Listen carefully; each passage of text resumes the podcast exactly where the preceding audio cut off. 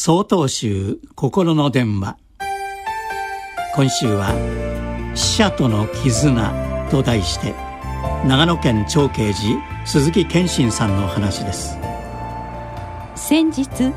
新聞にタイのアビチャッポンという監督が撮った「文味おじさんの森」という映画が映画祭で上映されたことが紹介されていました。その映画の中にこのような不思議なシーンがありました。タイの密林深くに文味おじさんが一人で住んでいて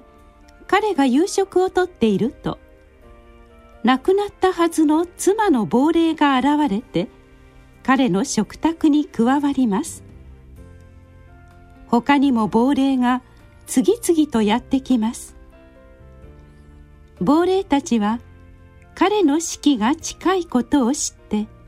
彼のもとへ現れたという場面です。この死者と食卓を囲むシーンを見て私はお盆の時期などにご先祖様に感謝の意味を込めてお膳が用意されている風景を思い出しました。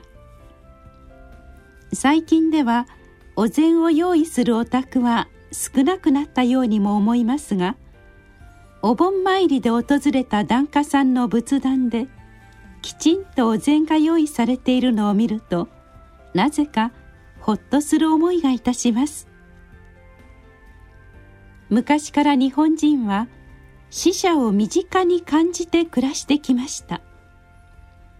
お墓にお参りすることで亡き人に会いに行き日常の生活の中でもお仏壇にお茶やお水を備えて心静かに手を合わせてきました。しかしそんな死者との交流すら忙しさを理由に省略されるような風潮が強まり命の大切さを肌で感じることのできる感性も失われつつあるような気がします。私たちはお墓や仏壇に手を合わせる時に亡くなった人へ思いを馳せます。その時に今手を合わせている私と死者とがつながっていることを感じるのではないでしょうか。